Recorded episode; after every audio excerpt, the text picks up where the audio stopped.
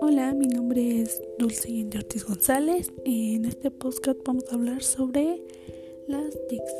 Eh, como bien sabemos, las TICs son herramientas que procesan, almacenan, sintetizan, recuperan y, presentan información, ya sea en redes sociales como es WhatsApp, Facebook.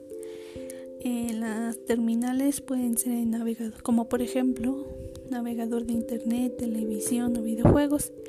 En servicios, pues puede ser correo electrónico o música. ¿Y en qué nos ayuda en nuestro proceso de aprendizaje? Pues nos ayuda ya las TICs, pues en estos momentos que las clases son virtualmente y las TICs están incluidas ya sea en el internet, en las aplicaciones ya, eh, por ejemplo, eh, Classroom, Meet, que son pues las aplicaciones que normalmente utilizamos para estudiar.